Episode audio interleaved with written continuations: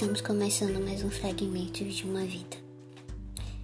Pois bem, a dor é uma coisa insuportável. Nada pode descrevê-la tão bem quanto a palavra sufocante. Parece que existe algo em nossas entranhas pronto para sair, mas não consegue. São 25 anos convivendo com uma deficiência física, que é nada mais que fragilidade óssea, inúmeras fraturas. Perdi até as contas. Sinto dor todo santo dia. Às vezes, quando tu me vês sorrindo, nem imagino quanto suporto para viver minimamente bem. Nesse momento, estou deitada com uma dor na coluna. Não consigo ficar muito tempo sentada esses dias, mas tenho que lutar contra isso. E também contra todas as vezes que meu corpo físico pedir atenção. Eu darei, cuido, respeito. A matéria que habito é sagrada, porque é meu casulo, é meu corpo físico, eu amo. Mas nem sempre foi assim.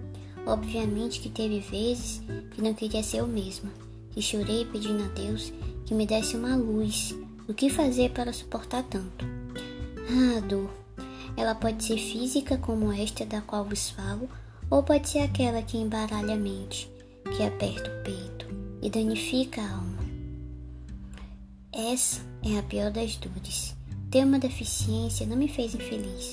O que me faz sentir repulsa são pessoas, lugares, situações que faz eu me sentir diferente.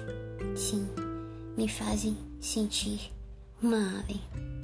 O dolorido do mundo consiste em viver, combatendo duas formas de sentir no âmago do corpo, físico e espiritual, uma intensidade negativa, onde não encontra esse manual de instrução para combatê-la.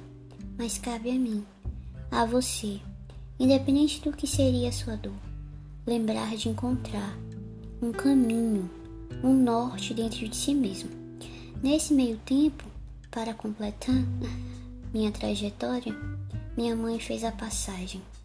Desencarnou, faleceu, como queiram chamar. Mas a dor aumentou, perfurou meu coração.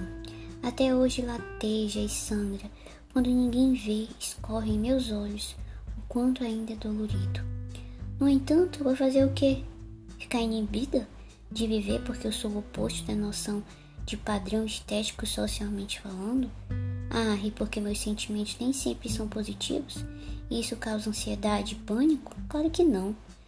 Não falamos da dor porque incomoda o outro, porque tem vezes que perguntam como estamos, e é só para manter os bons modos. Não é um querer saber mesmo. Escondemos o que sentimos de nós mesmos para que ninguém consiga enxergar a marca daquelas lágrimas que caíram durante a noite. Pois bem, gente, obrigada por você ter chegado até aqui. E a reflexão de hoje não está baseada em vitimismo, em superação em relação à minha pessoa, a deficiência que possuo, mas sim na diferenciação das dores e na profundidade de cada uma delas, o quanto a gente tem que respeitar a dor do outro e aceitar a dor vivenciá-la, pausá-la e deixá-la ir. Segurar a dor não é positivo. Segurar a dor, quando falo, é simplesmente sentir mais do que deveria. É não aceitar que tem uma dor, é se sufocar, se auto-machucar. É necessário que a gente encontre o motivo pelo qual a gente tá sentindo essa dor. E isso pode, gente, durar tanto tempo, sabe? Pode durar a vida toda. Mas o que importa é a gente tentar, é o processo. E nesse processo a gente vai descobrindo tanta coisa, a gente vai se conhecendo, a gente vai conhecendo é, o que nos machuca e o que nos faz bem. E isso é que importa. Então, a dor, ela tem uma capacidade também benéfica de uma certa forma, porque ela te faz de uma forma obrigada até encontrar-se, entender-se. E às vezes isso é extremamente fundamental para sobreviver. Estamos terminando aqui mais um fragmento de uma vida. Eu agradeço a sua presença.